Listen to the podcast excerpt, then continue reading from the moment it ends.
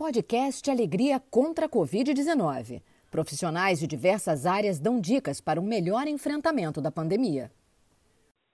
O podcast Alegria contra a Covid-19 conversa hoje com o engenheiro e facilitador do Instituto Você de Programação Neurolinguística, Jardel Veríssimo.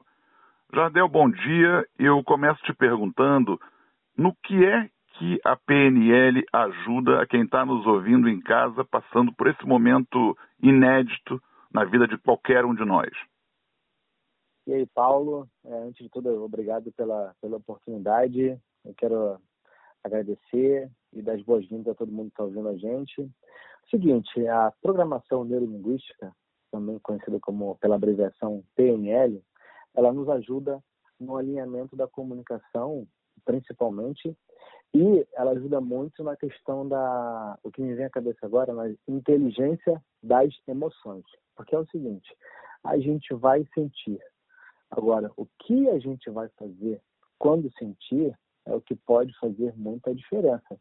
Não à toa tem até um livro que a Cristina Cairo ela trouxe para o Brasil, que ele fala, o nome é A Linguagem do Corpo que é como se o corpo somatizasse as nossas emoções e assim isso acaba acarretando em algumas enfermidades. Então, uma vez que a gente trabalha, trabalha as emoções para que a gente consiga drenar, digamos assim, da melhor maneira, eu consigo blindar o meu organismo trabalhando uma imunidade. É, entre o que eu não quero e o que eu quero, é, alinhamento de comunicação, é, buscando entender quando eu sentir alguma coisa, ok, o que, que eu aprendo com aquilo ali, qual pode ser o próximo passo, porque se eu fico alimentando dentro de mim, aquilo pode despertar uma sinusite, uma dor no ombro, é, enfim, dor de ouvido, alguma coisa no, no organismo. Então, quando eu sou, eu, eu resolvo melhor uma situação emocional internamente, consequentemente, eu estou trabalhando a minha imunidade. Você pode ver, Será que já aconteceu de duas pessoas diferentes estarem expostas à mesma situação e uma ficou doente e a outra não? Por que será? Isso pode ser um dos motivos, sim. E é, nesse momento, Jadel, a gente está passando por um, uh, uma, talvez uh, também um momento inédito de pico de ansiedade. Todo mundo em casa, é muita informação, é, alguns desencontros entre a postura de autoridades no que diz respeito ao, ao combate à, à expansão da pandemia. Me fala da PNL como ferramenta para administrar essa ansiedade da melhor maneira. Enfim, é, é, importantíssimo lembrar, eu não tenho como chegar e te dizer que com a PNL eu curo ou trato alguma maneira com o Covid. Né? São situações, é uma situação bem delicada. Estou buscando trazer recursos que podem ajudar. Nessa questão de ansiedade, por exemplo, é, falando de, de doenças, a, a, depressão ela é um excesso de passado. A ansiedade é um comportamento, lógico, pode ser até uma enfermidade, dependendo do caso, mas é um excesso de futuro. Então é normal que o meu, que o ser humano sem saber como, como vai ser o dia de amanhã ou o próximo, muitas pessoas com negócios, com mercados, com, enfim, seu trabalho, muitos números caindo, e as pessoas sem saber o que vai fazer para amanhã. Uma sugestão é trabalhar um dia de cada vez, não viver nem o passado nem nem o futuro. Quanto mais eu trabalhar o meu presente, melhor. Como que eu posso fazer? Você pode traçar objetivos principais daquele dia. Você pode até traçar objetivo da semana, do mês, do ano, enfim. Só que sabendo que no cenário atual, talvez algumas coisas não vão sair exatamente como a gente esteja planejando. Porém, a partir do momento que eu já faço um planejamento, já organizo meu raciocínio, a linha de segmento da atividade ela fica muito mais fácil. Então, você pode colocar para o seu dia pelo menos as três coisas às quais você se compromete a fazer. As três, cinco coisas. Eu até gosto de colocar cinco, ainda mais nesse dia que a gente que a nossa rotina é muito mais casa, então é bom a gente ter, a gente preencher o nosso dia com atividade.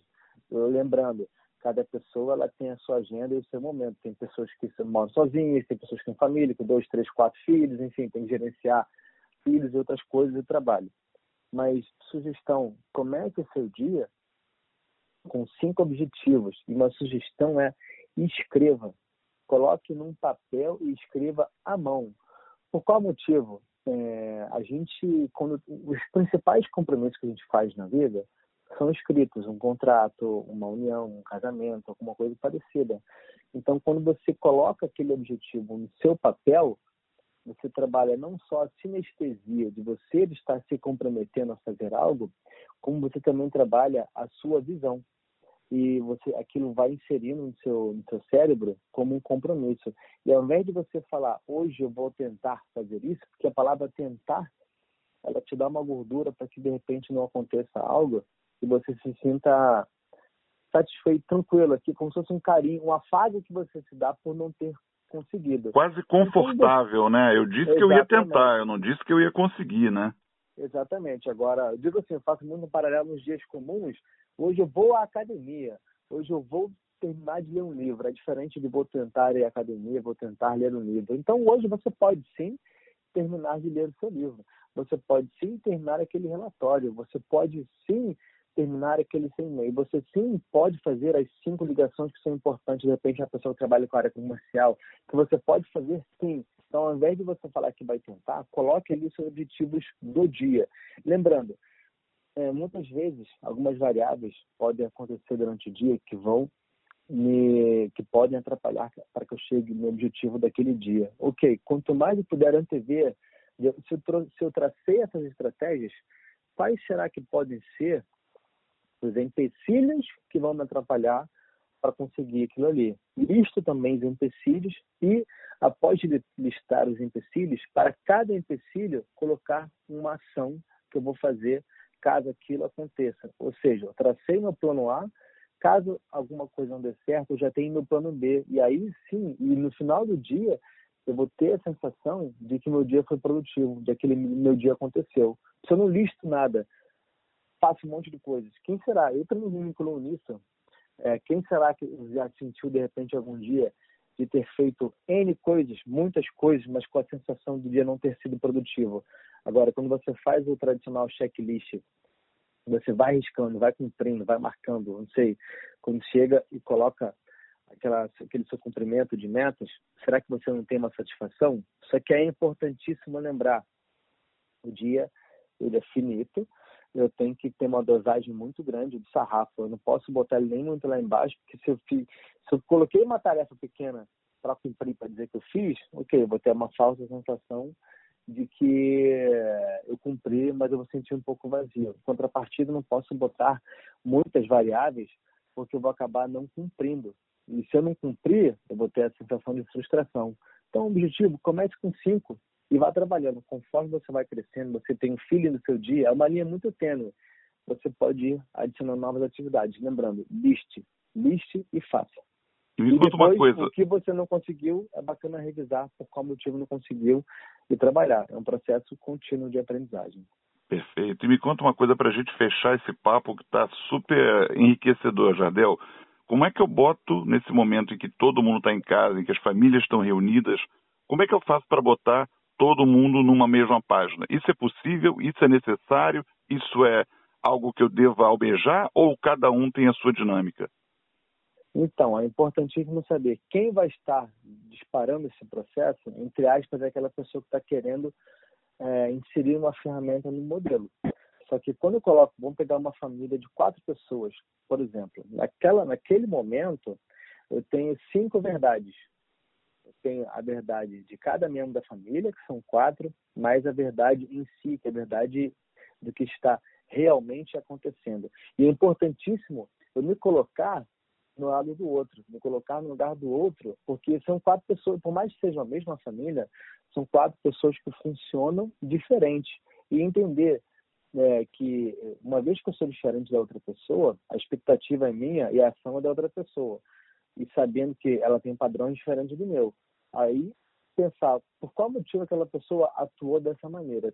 É diferente de eu falar, eu faria isso. Uma vez que eu falo isso, eu estou indo no lugar da pessoa dizendo o que ela deveria fazer. Entre aspas, um, um, desculpa o peso da palavra, como se eu estivesse julgando, julgando um preconceito, uma opinião pré-formada. Mas não.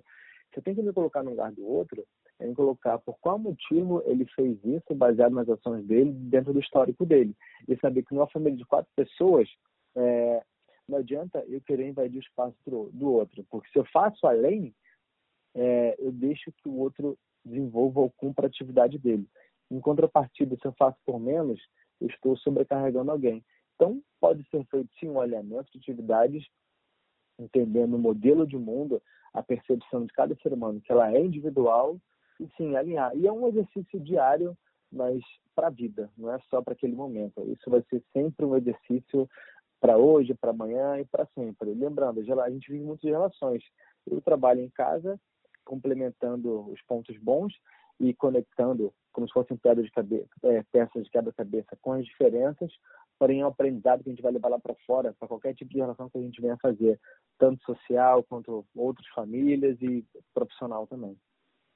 Jardel Veríssimo, como diz um grande amigo meu, sensacional. Eu te agradeço muito por esse papo, acho que foi extremamente elucidativo, enriquecedor. Te desejo força e firmeza aí dentro de casa. Muito obrigado. Muito obrigado, Paulo. Obrigado a todos que, que estão ouvindo. É, mais informações, por favor, vocês podem entrar em contato comigo. É, o objetivo aqui é trocar, é conectar, como eu já falei, PNL, alinhamento de comunicação. Então, vamos nos comunicar. E mais informações em www.124você.com.br. Muito obrigado a todos. Obrigado pela oportunidade, Paulo.